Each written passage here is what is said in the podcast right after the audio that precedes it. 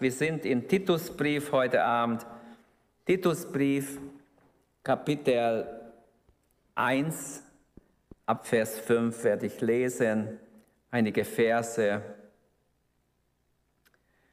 Und wir wollen uns mit diesem Text beschäftigen. Wir werden den Titusbrief betrachten die nächste Mittwoche mit Gottes Hilfe. Unser Thema ist Älteste in allen Gemeinden. Titus 1, 5 bis 11 habe ich geschrieben. Ich lese mal bis Vers 7 und dann mal schauen, wie weit wir kommen. Ich habe dich auf der Insel Kreta zurückgelassen, damit du unsere Arbeit dort zu Ende bringst und in den Städten Älteste ernennst, wie ich dir aufgetragen habe. Ein Ältester soll wegen seiner vorbildlichen Lebensführung allgemein geschätzt sein. Er soll seiner Frau treu sein und seine Kinder sollen gläubig sein und nicht als wild oder rebellisch gelten. Ein Ältester soll ein tadelloses Leben führen, denn er ist ein Hausverwalter Gottes. Er darf nicht überheblich oder jähzornig sein und weder ein Trinker noch ein gewalttätiger oder geldgieriger Mensch sein. Bis hierher mal. Ähm, Kein Gemeinde kann ohne Leiter bestehen. Es ist schon äh, in der Natur der Sache begründet. In Sprüche 11, 14 lesen wir, ohne Führung geht ein Volk zugrunde. Und Paulus hat ja geschaut immer, dass er überall Älteste einsetzt, wenn er eine Gemeinde gegründet hat.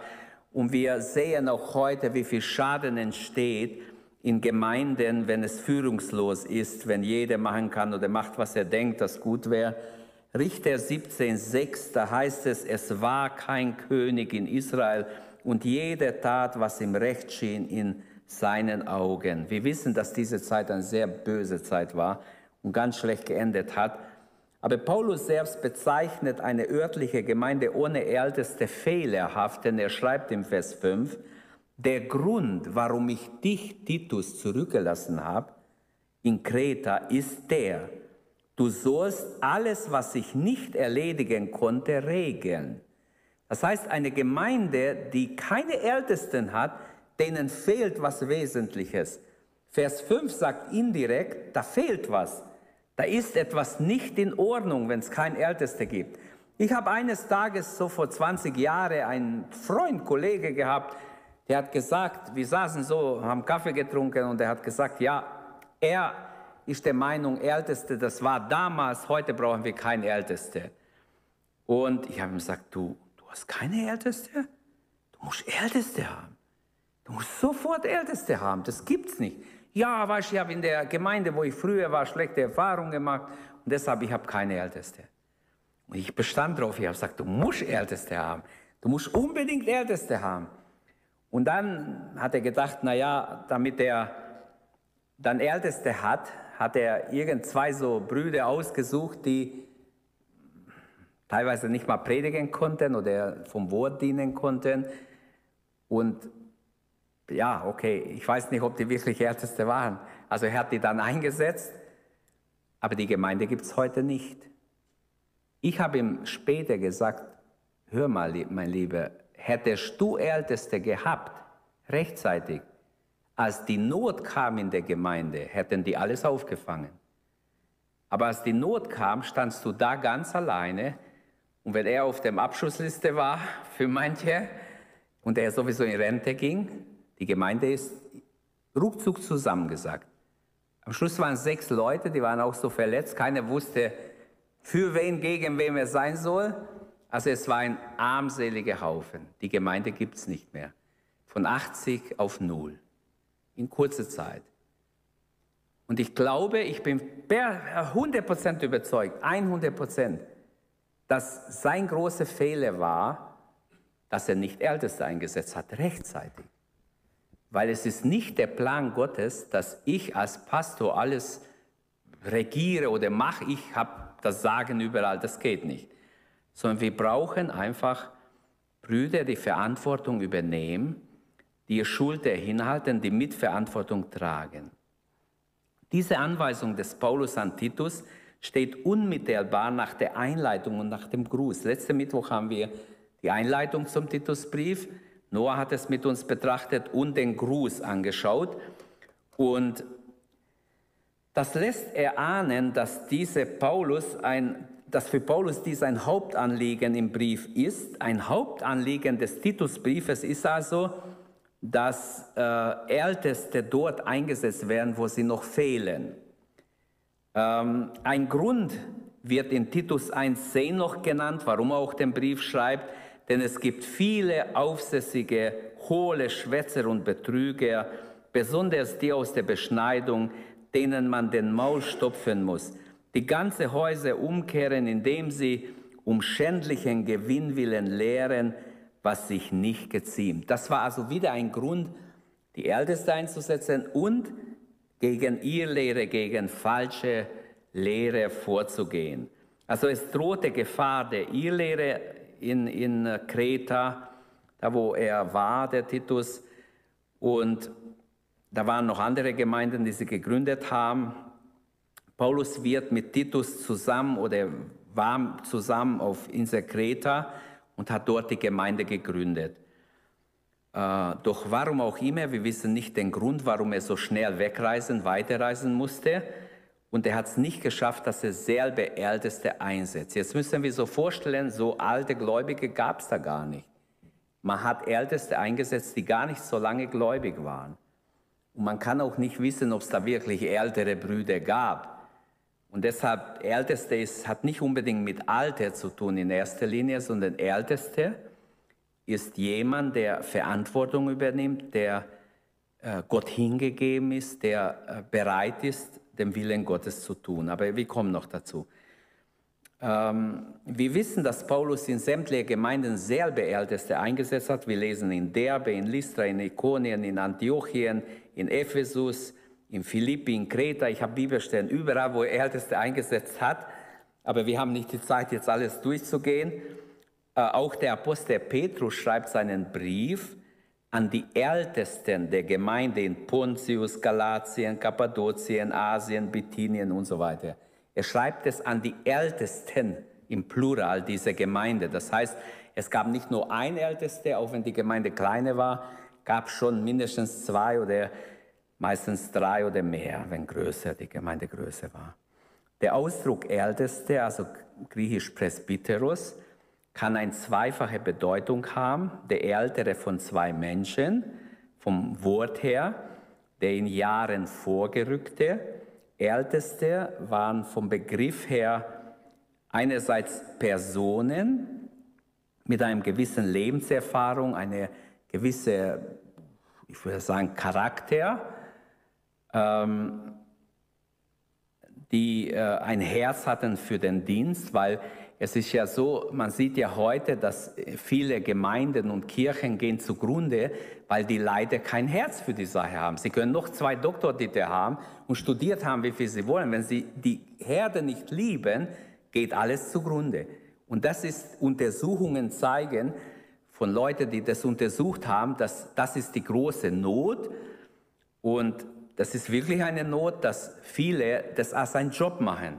Sie sind bezahlt dafür, sie machen es. Wenn sie Feierabend haben, dann ist Schluss. Da kann jemand umfallen, sterben, schreien, wie er will. Es ist Schluss, weil ich habe Feierabend. Und seid mir nicht böse, wenn ich habe schon Leute gehört, die so geredet haben. Wenn ich da raus bin, dann so ungefähr sind wir hinter mir. Aber das ist kein echter Hirte. Ein Hirte wird für seine Schafe, selbst in der Nacht, wenn der Wolf kommt, würde er aufstehen und sofort springen. Okay, aber ich, ich habe jetzt an was gedacht, ich muss echt lachen, es ist zum Weinen.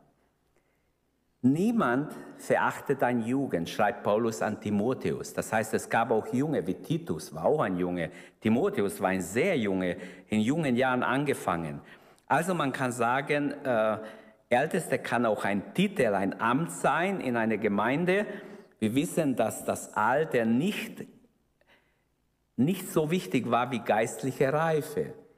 Äh, das haben wir schon im, Titus, im Timotheusbrief gesehen. Paulus schreibt an Timotheus, wie ich sagte schon, niemand verachte deine Jugend. Ähm, er war recht jung, als er in der Gemeinde in Ephesus eingesetzt war als verantwortlicher Leiter.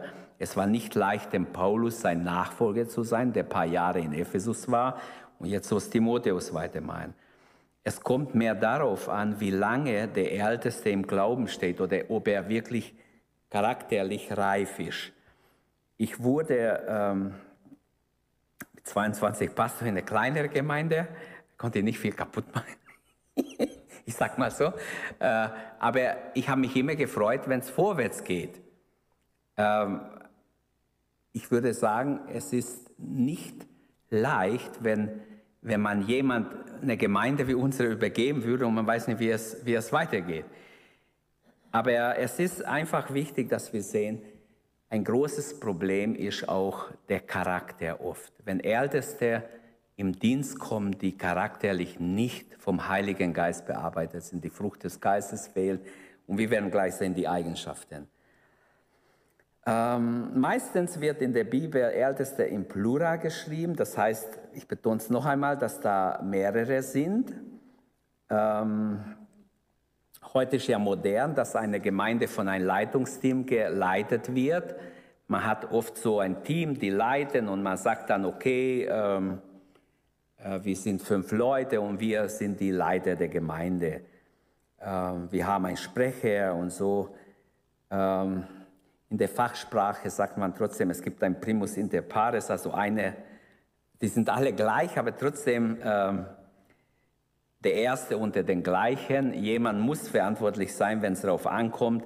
Und deshalb meistens gibt es doch einen Leiter. Aber es gibt auch so diese fromme Meinung in manche fromme Kreise, wo man sagt, nee, bei uns ist niemand Leiter. Wir sind alle nur Diener. Es gibt keinen Leiter. Ich war schon in Gemeinden, die haben gesagt, wir haben keinen Leiter. Wir sind alle nur Diener, aber es ist nicht so. Wenn irgendwas ansteht oder wenn jemand kommt und sagt, wer ist hier der Leiter, wer ist der Verantwortliche, dann gibt es plötzlich jemand.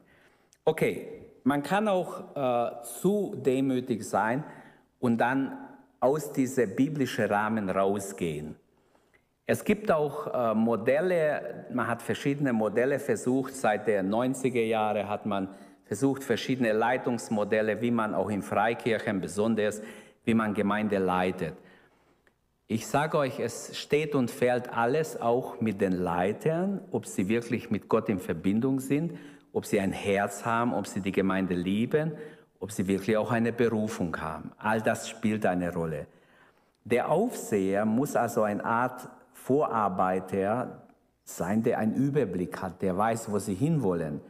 Er braucht nicht alle Arbeit selbst zu tun. Arbeit muss delegiert werden. Jeder soll ja mitarbeiten. Umso mehr Leute da sind, wenn die Gemeinde wächst. Es ist schön, wenn viele mitarbeiten. Und Dennoch muss jemand ja wissen, wo wir hinwollen und wo wir hingehen. Und deshalb schreibt der Paulus in 2 Timotheus 3, Vers 1, in den letzten Tagen werden schwere Zeiten anbrechen. Für die Gemeinde schreibt er das. Denn die Menschen werden selbstsüchtig, geldgierig, hochmütig, sich wichtig machen, lästern, Lästerreden führen, den Eltern ungehorsam, Sie werden undankbar, gottlos, herzlos, unversöhnlich sein, verleumderisch, maßlos, roh und den guten Feind. Sie werden einander verraten, leichtfertig sein, voll Dünkel und suchen, was ihnen Lust schafft, nicht was Gott gefällt. Ihr Auftreten scheint zwar fromm, durch die Kraft Gottes verleugnen sie und so weiter. Solche Leute meide. Es ist doch ganz klar, dass das nicht Leute sind draußen und das sind Leute in der Gemeinde. Sonst würde ja grammatikalisch manches nicht stimmen hier. Also er schreibt von einer Entwicklung in der Gemeinde in der Endzeit und das sehen wir in manchen Gemeinden. Genau solche Leute sind sogar an der Leitung gekommen. Frech, ohne Ende, ohne Gottesfurcht. Was sie gemacht haben, das war also alles andere als, als gut und geistlich und förderlich für die Gemeinde. Aus den verschiedenen Texten, auch wenn wir Timotheus, in 1 Timotheus 3 gibt es einen ähnlichen Text wie diese, sehr ähnlich. Und dort ist auch die Qualifikationen der Ältesten werden beschrieben, Wenn wir die verschiedenen Texte, auch den Petrus anschauen, 1. Petrus 5, 1 bis 5, dann können wir sagen, es gibt persönliche Qualifikationen für Älteste, es gibt geistliche Qualifikationen, es gibt familiäre Qualifikationen und es gibt den, dem Dienst zugeordnete Qualifikationen. Und das möchte ich kurz mit euch anschauen. Bei den Qualifikationen fällt auf, dass mit Ausnahme von lehrfähig keine besondere Anforderung gestellt werden. Was ein Ältester sein muss, er muss lernfähig sein. Er muss offen sein, äh, zu lernen. Und wer denkt, der weiß schon alles, der ist dafür nicht geeignet. Vielmehr sind praktische und alltägliche Verhaltensweisen aufgezählt. Auch geistliche Qualitäten, äh, muss ich sagen, ist nicht so, wie wir vielleicht denken, sondern es geht mehr um praktische und charakterliche Sachen. Wir werden es gleich sehen. Gehen wir zu den persönlichen Qualifikationen. Positiv ausgedrückte Eigenschaften, ich nehme auch Timotheus jetzt und Petrus dazu. Ein Ältester soll untadelig sein. Vers 6. Untadelig, also ohne dunkle Vergangenheit, wo Dinge nicht gelöst sind oder Dinge nicht durchgeleuchtet sind. Wenn jemand betrogen hat und es nicht gut gemacht hat, vielleicht seine Frau betrogen hat oder ein, ein äh, ähm, ich sage mal, eine Gemeinde betrogen hat und jetzt in eine andere Gemeinde kommt und da Älteste sein wird. Oder wer weiß, es gibt ganz verschiedene Sachen. Da hat jemand, ähm, seine Vergangenheit ist nicht in Ordnung. Dann kann er einfach nicht Älteste sein. Und deshalb müssen wir eine gewisse Prüfung auch machen. Wir müssen die Leute prüfen. Wenn, ähm, es ist auch so, wenn jemand sich bekehrt, man sollte immer eine, die Vergangenheit bereinigen. Ähm, er muss ein gutes Zeugnis haben, könnten wir sagen. Also untadelig, dann nüchtern, wachsam, klares Denken. Er muss wissen, was, was eigentlich äh, Sinn und Zweck der Gemeinde ist. Nüchtern sein ähm, hat vielleicht viele Seiten. Wach sein, im Gebet stehen, vor Gott stehen, dem Willen Gottes, für den Willen Gottes nicht nur offen sein, sondern unbedingt es erflehen. Paulus stellt hier einen Mann vor, der die klare geistliche Orientierung hat. Er bleibt fest, unbeweglich, er ist nüchtern, ausgerichtet auf Gott. Ich glaube, so ein Mensch ist ein guter Ältester. Das ist sehr gute, sehr wichtige Qualifikation. Nüchtern sein gehört auch nüchtern zum Gebet, wachsam zu sein, auch die Entwicklung in der Gemeinde zu sehen, auch endzeitlich. Wir sehen viele Dinge, die jetzt passieren, sagen uns ganz klar, wenn wir wachsam sind, das Ende ist eingeleitet. Und zwar das, die letzten Jahre sind eingeleitet, aber 100 Prozent. Wir können, die ganze Welt kann grün werden und die, die Natur retten wollen, wird sowieso nicht gerettet, weil die Hand Gottes drin ist. Das, was wir sehen jeden Tag, was passiert, überall dieses viele Feuer und alles, was passiert, das zeigt ganz klar, Jesus wird wiederkommen. Alles wird dahin kommen, wo es hin muss, damit das Bild genau passt, der Antichrist auftreten kann, dass er gerufen wird und dass er sein Werk tut und dann, dass Jesus seine Gemeinde wegnimmt und so weiter. Auch Jesus und die Apostel mahnten zu Nüchternheit, zu Wachsamkeit in Hinblick auf das kommende Gericht. Zum Beispiel Jesus sagt in Lukas 21, 34, hütet euch aber, dass eure Herzen nicht beschwert werden mit Fressen und Saufen, mit täglichen Sorgen. Dieser Tag wird plötzlich über euch kommen, wie ein Fallstrick. Oder Petrus schreibt, so lasst uns nun nicht schlafen wie die anderen, sondern lasst uns wachen und nüchtern sein. 1. Petrus 1,13 oder 5,8, 1. Petrus 5,8, 1. Thessalonicher 5, Vers 6, auch fast gleich identische Gedanke. Also, ich habe gesagt, positiv ausgedrückte Eigenschaften. Das erste ist untadelig, nüchtern. Das dritte ist besonnen, vorsichtig, in anderen Worten, nicht übereilig, gesund, gesunde Selbsteinschätzung, ausgeglichen, das heißt mit Weisheit zum Reden und zum Handeln, zum Schweigen und Abwarten ausgestattet. Ich kann auch warten, wenn Unfrieden da ist. Ist besser, ich warte, als ich mag's und nachher bereue ich's. Versteht ihr? Diese Besonnenheit, dieses Vorsichtigsein. Woran erkennt man Besonnenheit? Ein besonnener, besonnener Mensch ist ein demütiger Mensch, würde ich sagen. Er schätzt sich selbst richtig ein und ist sich seine Sache klar bewusst. Er braucht Hilfe, er kann es nicht allein, er ist angewiesen.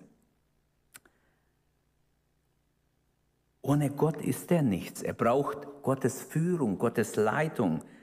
Alles, was er hat, kommt von Gott. Also diese, die Fähigkeiten, auch die Befähigung kommt von Gott. Und deshalb besonnen sein ist eine besondere Gnade, würde ich jetzt sagen.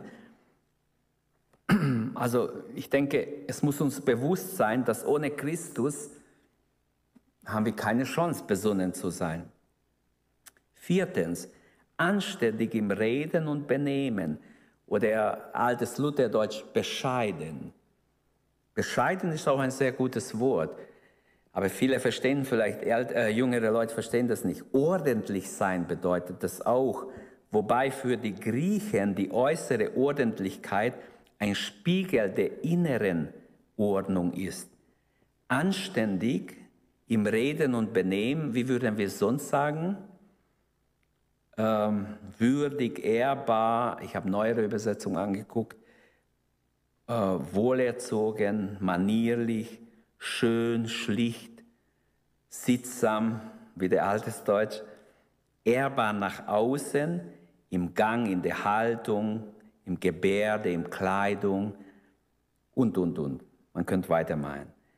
Dann das Gute liebend, fünftens, ein Freund des Guten, Titus 1.8 steht, ein Freund des Guten. Sind wir Freunde des Guten? Ich hoffe es. Wir sollten doch das Gute lieben. Amen. Alles Gute kommt von oben herab, vom Vater des Lichts.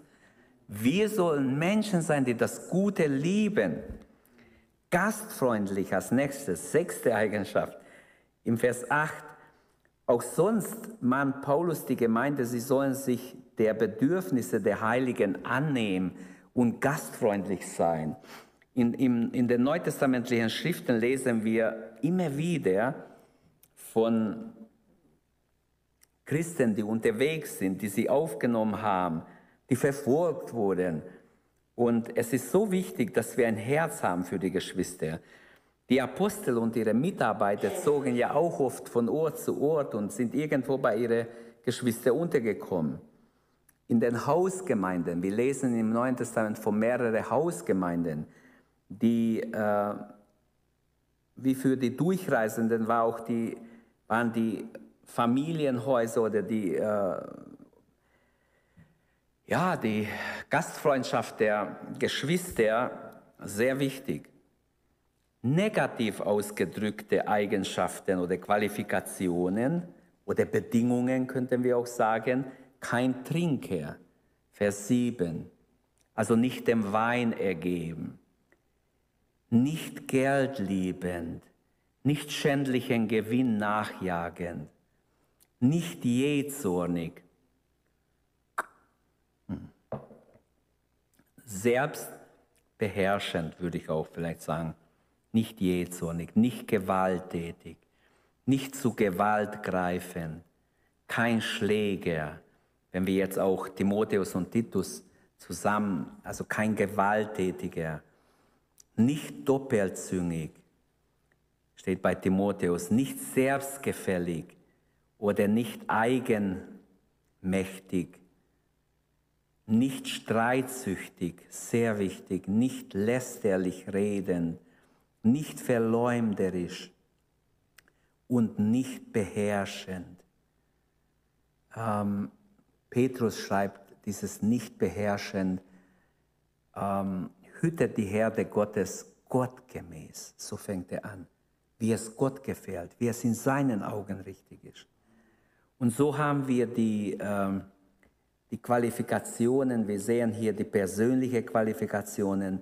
Schauen wir uns die geistlichen Qualifikationen an Und wir werden sehen, was hier noch steht, heilig soll er sein oder fromm, in Titus 1,8, äh, da würde Epheser 4,24 passen, zieht den neuen Menschen an, den Gott nach seinem Bild geschaffen hat und der gerecht und heilig lebt aus der Wahrheit Gottes, an der nichts Trügerisches ist. Paulus verwendet die gleiche Wortverbindung, um sein eigenes Verhalten zu kennzeichnen. Er sagt in 1. Thessalonicher 2, Vers 10, wir haben uns heilig und gerecht und untadelig euch gegenüber verhalten. Also er übertreibt nicht, wenn er das sagt. Er ist der Überzeugung, dass er sich so verhalten hat. Dann zweitens, sich an das Wort Gottes halten. Vers 9, gesunde Lehre anhängen. Viele halten sich nicht am Wort. Ich kann nicht einfach irgendwas lehren. Ich muss schriftgemäß sein. Lehre geschieht auch durch Vorleben. Ich muss das vorleben, wovon ich überzeugt bin. Sein Vorbild, den Gläubigen, sein Vorbild, schreibt dann Timotheus, den Gläubigen im Wort und im Wandel. Die Leute werden hören, was du sagst, aber sie beobachten dich auch. Und das Beobachten ist noch wichtiger, denn wer das Wort gut sagt, aber falsch ist im Benehmen, der zerstört beides. Und dann widerspricht sich Gottes Wort.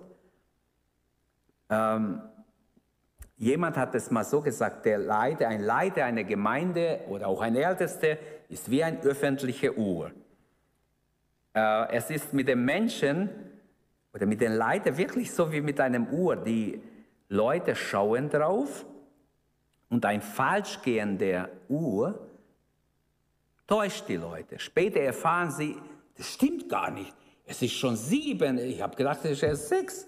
Oder es ist schon elf. Ich dachte, es ist erst zehn. Versteht ihr? Ihr Benehmen ist falsch. Und dadurch wird das Evangelium verlästert. Also es ist ganz wichtig, diese öffentliche Uhr muss richtig gehen. Sonst ist es besser, man, man hält es an und man baut es ab. Dann drittens kein Neubekehrter, sondern geistlich eine bestimmte Reife muss er haben. Wörtlich übersetzt kein Neugepflanzter. Eine kleine äh, Pflanze, der noch nicht tiefe Wurzeln hat, der vertrocknet auch schnell. Der kann durch ein Schubser kann er abbrechen oder kann gleich eingehen. Und es muss eine gewisse Stabilität da sein. Man muss auch manchmal was ertragen können in der Gemeinde, auch Kritik ertragen können. Es kommt nicht selten vor, dass sich, ähm, ja, dass, dass Menschen, wenn sie zu schnell in einen Dienst kommen, dass es ihnen hier reinsteigt. Sie denken, sie sind jemand. Was willst du mir sagen? Ich bin immerhin der Älteste hier. Ja, und wenn man so denkt, ist schon, man, man braucht es gar nicht sagen. Wenn man nur ein bisschen in die Richtung denkt, ist schon verloren. Denn das werden die Leute merken. Man wird es merken, wie du denkst, wie wir denken. Also kein Neubekehrter. Ähm ich denke auch durch fachliche Qualifikation und der Umstände, äh es ist ganz wichtig, dass wir Leute haben, die auch zum Beispiel in einer Gemeindeversammlung eine gewisse Reife haben. Ein noch wenig gefestigter Christ ähm, ist halt immer in Gefahr, dass er, äh, wenn, wenn Herausforderung ist, dass er halt falsch reagiert oder, oder sich was einbildet darauf, dass er halt schon in einem bestimmten Amt ist. Paulus schiebt hier ein Rieger vor, sie sollen bekehrt, bewährt, begabt und berufen sein. Das ist, wenn wir seine ganze Schriften anschauen, es ist ganz wichtig, auch die Bewährung ist wichtig. Und da haben wir oft Fehler gemacht, als, auch als Freikirchen.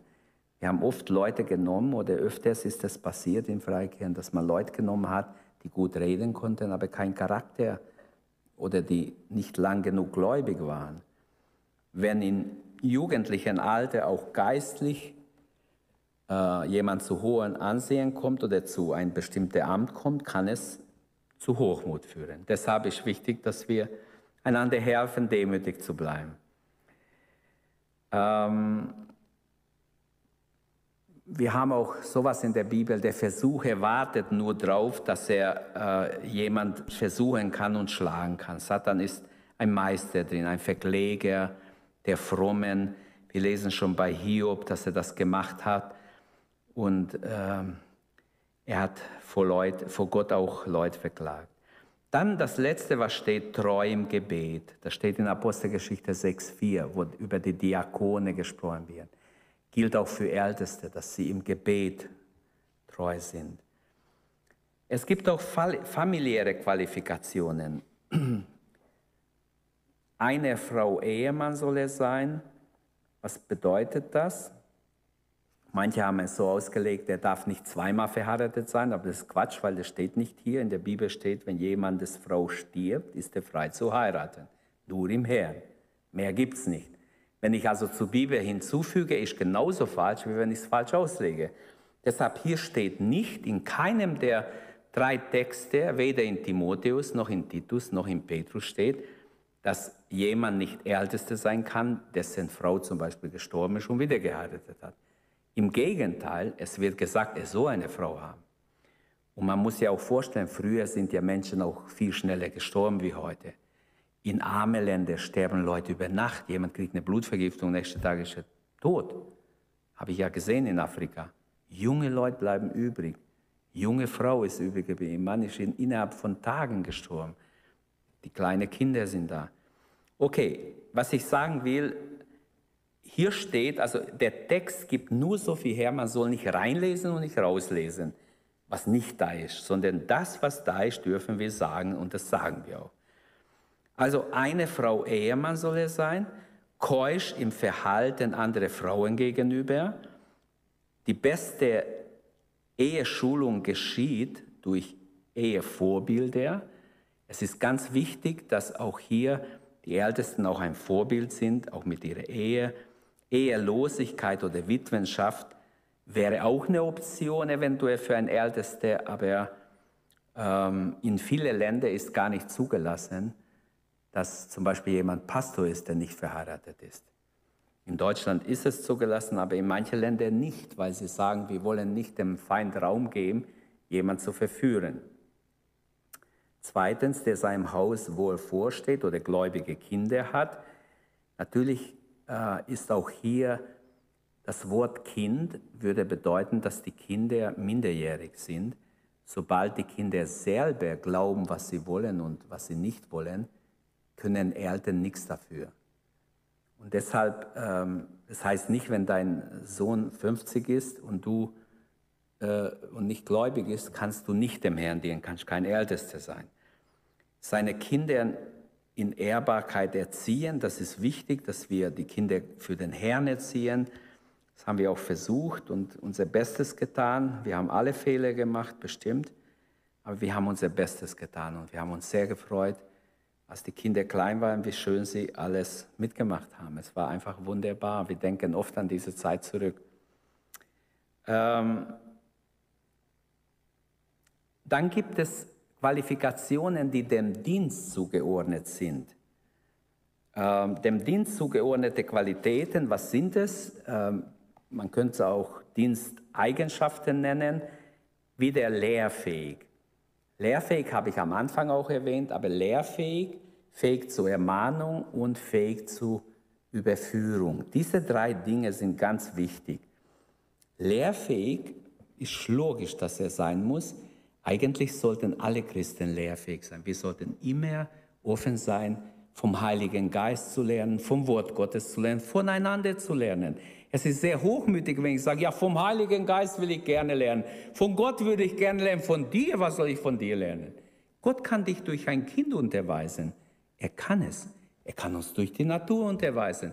Er kann durch einen Vogel zu dir reden. Er kann. Hundertprozentig kann er. Er kann, wenn du spazieren gehst, zu dir reden. Du kannst auch eine Stimme hören. Du kannst einen Traum haben. Sei offen, egal wer du bist, auch wenn du nie Älteste werden wirst. Okay, jetzt habe ich es betont, ziemlich stark.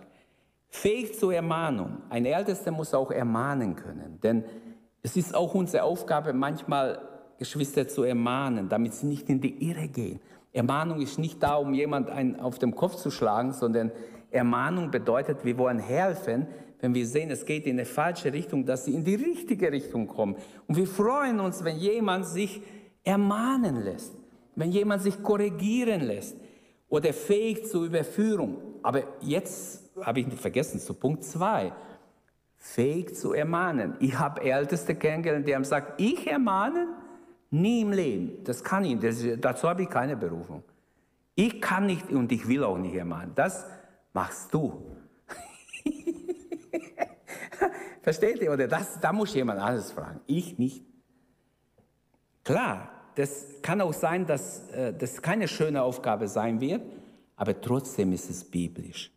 Dann fähig zur Überführung der Widersprechenden, zur Rechtweisung der Unordentlichen. Ein Ältester braucht ein feines Gemisch aus Autorität und Fürsorge und genauso viel Härte wie Feinfühligkeit, genauso viel Mut wie Gemütlichkeit. Also beides ist wichtig, man muss gut abwiegen. Also die äh, Diensteigenschaften würde ich das nennen. Dann gibt es Dienstaufgaben. Für die Älteste wird gesagt, zum Beispiel die Herde Gottes zu hüten. Apostelgeschichte 20, Vers 28 und 1. Petrus 5, 2. Auch das ist wichtig. Nicht aus Zwang sollen wir es tun. Ah, ich muss es ja, ich mach's jetzt, ist egal. Ich mach's, ich mach's. Nicht aus Zwang, sagt Gott. Nein, nicht aus Zwang, sondern freiwillig, gottgemäß, nicht beherrschen. Mach's für den Herrn, wie wenn direkt für den Herrn wäre. Halleluja. Jetzt kann ich es leicht sagen. Es gab früher in meinem Leben auch so Zeit, wo ich gesagt habe, ja, ja, ich mag's, ich mag's ja, aber ich mag's nur, weil ich es muss. Aber irgendwann habe ich gemerkt, falsch. Ich muss es und besser ist, ich mach's gerne. Also Dienstaufgaben, die Gemeinde zu hüten. Eine zweite Dienstaufgabe wäre Vorbild der Herde zu sein. Wenn alle was machen würden, wo ich empfinde, das ist falsch, dann soll ich es nicht machen. Wenn alle dumme Sachen reden, dann soll ich das nicht reden. Watchman Nee hat ein Büchlein geschrieben für Pastoren, für Leiter. Und er hat gesagt, andere können, du nicht glaube, so heißt das Buch. Andere könnt du nicht. Ich habe gedacht, was ist da drin? Und er beschreibt, äh, wie wichtig ist, Gott verlangt von geistlicher Leiter absolute Vorbild. Der Gemeinde vorstehen und der den Geschwistern arbeiten, ähm, ja, sich zurechtweisen, dass Verwalter sein und so, es gehört einiges dazu. Dann die Ältesten werden von Gott auch Rechenschaft ablegen. Hebräer 13, 17. Hört auf euer Lehrer, denn sie wachen über eure Seelen, heißt es dort, damit sie das gerne tun, denn sie müssen Rechenschaft geben für die, für die sie zuständig sind. Ich sage euch ein Beispiel. Gehen wir eins weiter, zeigen wir die chinesische Mauer. Genau, das habe ich reinkopiert, vorher gefunden. Da steht, die chinesische Mauer ist 2450 Kilometer lang. Nur? Ich dachte, er ist länger. Habe ich mich vielleicht verschrieben? Ähm, 16 Meter hoch, 5 bis 8 Meter dick. Und trotzdem gab es drei große Invasionen vom Westen her. Und wieso? Die Leute fragen, wie konnte so eine Mauer überwunden werden? Wenn doch die Wächter da sind. Und Untersuchungen haben ergeben, dass jedes Mal, alle drei Mal, wo diese Mauer durchbrochen wurde, lag es an die Charakter der Torwächter.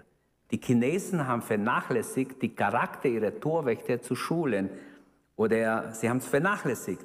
Diese Männer waren jedes Mal bestechlich. Man hat sie gut bestochen und sie haben die Feinde reingelassen. Oder haben Dinge erlaubt, die sie nicht erlauben sollten. Und schlussendlich wurden die auch getötet nachher oder zur Rechenschaft gezogen. Aber was ich damit sagen will mit diesem Beispiel, Gemeindeleitung durch Älteste ähm, ist auch eine ganz starke Charaktersache. Ich glaube sogar 90 Prozent ist Charakter, 10 Prozent ist das andere. Wenn, wenn äh, der Charakter stimmt, ein Mensch braucht nicht viel Wissen, wenn er die Bibel natürlich muss erkennen, das Heil und aber lieber würde ich jemanden nehmen, der charakterlich gut drauf ist, der richtig bekehrt ist und den Herrn liebt, Gottesfurcht hat, als jemand, der alles weiß und immer recht hat und unbrauchbar ist. Und so gibt es wirklich viele, die so gut drauf sind, zu gut drauf sind, um Gottes Reich zu bauen. Also ich habe gedacht, diese chinesische Mauerbeispiel habe ich schon mal gehört irgendwo, aber das ähm, ist so, obwohl es so ein Riesenmauer ist und so viele Wächter überall waren, sie waren bestechlich, haben für Geld die Feinde reingelassen. Wie kann man sich auf einen zukünftigen Ältestendienst vorbereiten? Wenn wir schon bei dieser Stelle sind, vielleicht ein paar Gedanken. Ähm, ich, ich würde sagen, nimm dir Zeit, Gottes Wort zu lesen, Gottes Wort in dir aufzunehmen. Denk nach. Frag, Herr, was ist dein Wille in mein Leben? Wo kann ich dir dienen? Gute geistliche Literatur kann natürlich auch helfen. Aber ich finde es wichtig, dass man ähm, auch an Schulungen teilnimmt, wenn es Schulungen gibt, an Bibelstunden teilnimmt. Da lernt man oft solche Sachen. Gott kann jemand zubereiten. Ähm, bist schon bei Anwendung, ich bin noch nicht bei Anwendung, aber ist okay. Ähm, ich denke, Gebet ist wichtig und offen sein, wenn man bereit ist, Gott zu dienen, wenn man bereit ist, Verantwortung zu übernehmen und Gottes Wille so geschehen. Ich glaube selber, dass unsere Berufung macht uns Platz im Reich Gottes. Wenn Gott uns eine Berufung gibt, dann wird auch irgendwo ein Platz sein, wo wir Gott dienen können. Und ich wünsche, dass Gott uns alle zubereitet, dass wir alle zubereitet werden, ob wir Älteste wären oder nicht, egal, für jedes Gotteskind gilt, dass wir geistlich geformt werden. Wenn man sich bekehrt, man kommt in eine geistliche Formung hinein. Wie, wie Jeremia 18, könnt ihr gerne als Hausaufgabe lesen, der Töpfer und der Ton. Jeremia 18, ein, ein, der erste große Abschnitt, wird erklärt, wie der Töpfer den Ton nimmt und ein Gefäß macht. Und so ist es auch in unser Leben geistlich, wenn wir uns bekehren. Wie, ich habe es gar nicht gemerkt am Anfang, später habe ich es gemerkt, dass es so ist, dass Gott uns nimmt und anfängt zu schleifen, zu formen, ein Gefäß aus uns versucht zu machen.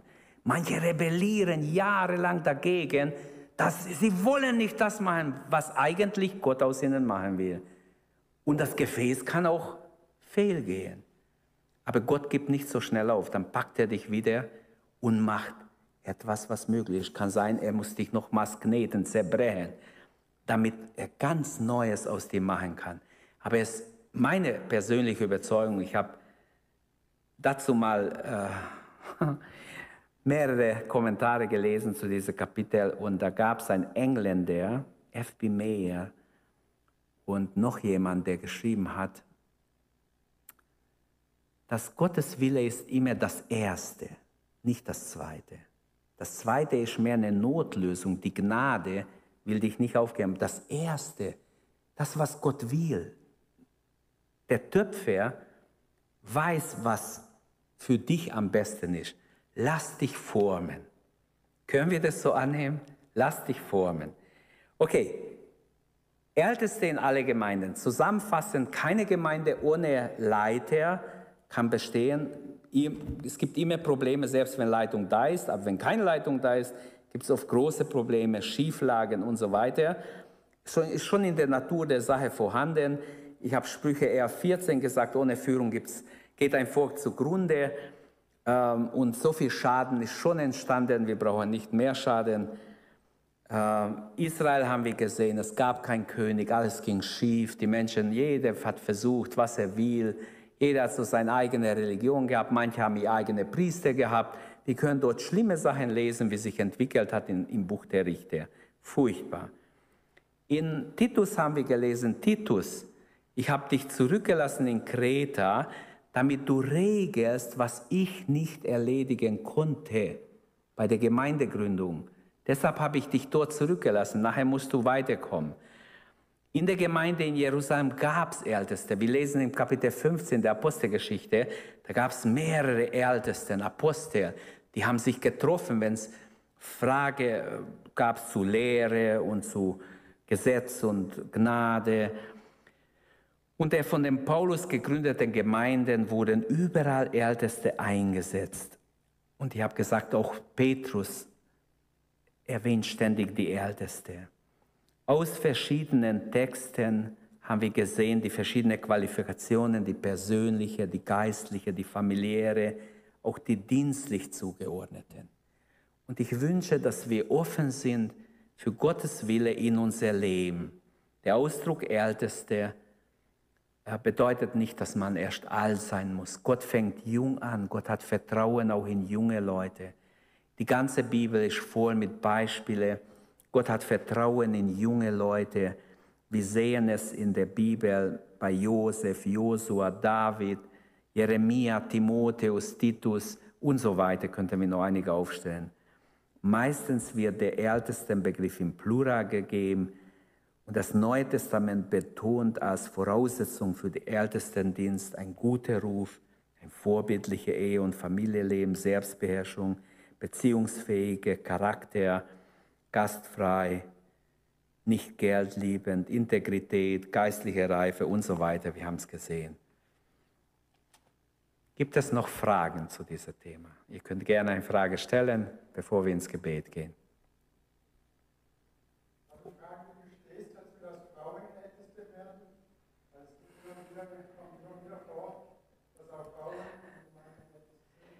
Ja.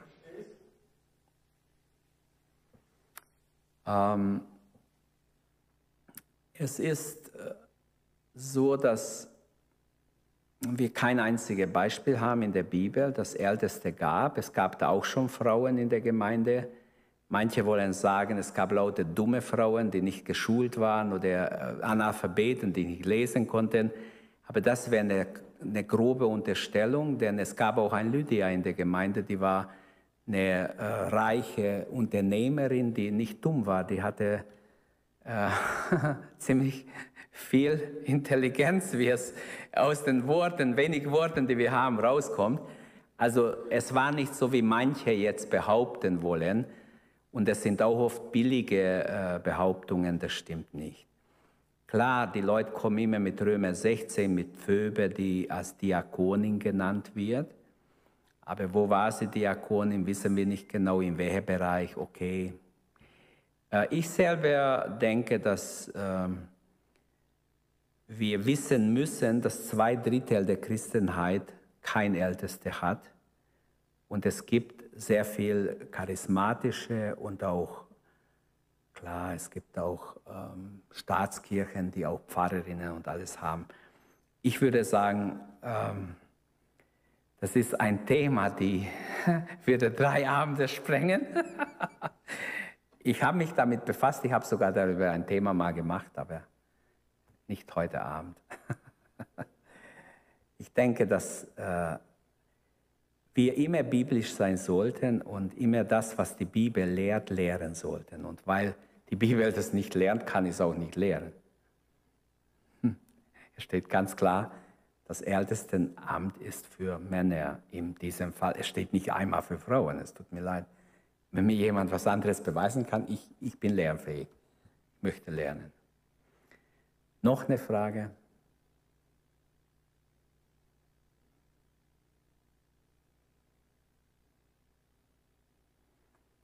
Aber junge Leute, auch wenn ihr nicht viele seid heute, es lohnt sich, jung anzufangen. Gott ist auf der Suche.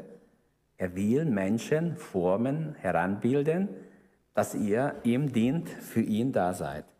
Ich möchte Mut machen. Jedem von uns, lasst uns aufstehen und ins Gebet gehen. Wie gut, dass Gott für alles gesorgt hat.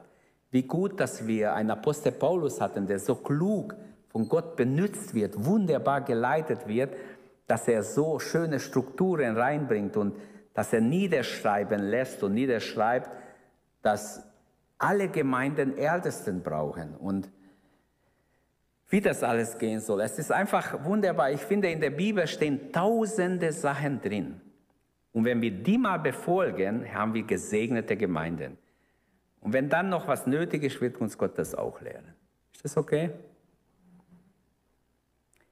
Lasst uns beten, lasst uns, uns Gott weihen, gib dich Gott hin und danke Gott für die Möglichkeit. Herr Jesus, danke, dass wir berufen sind, dir zu dienen, da wo du uns hingestellt hast.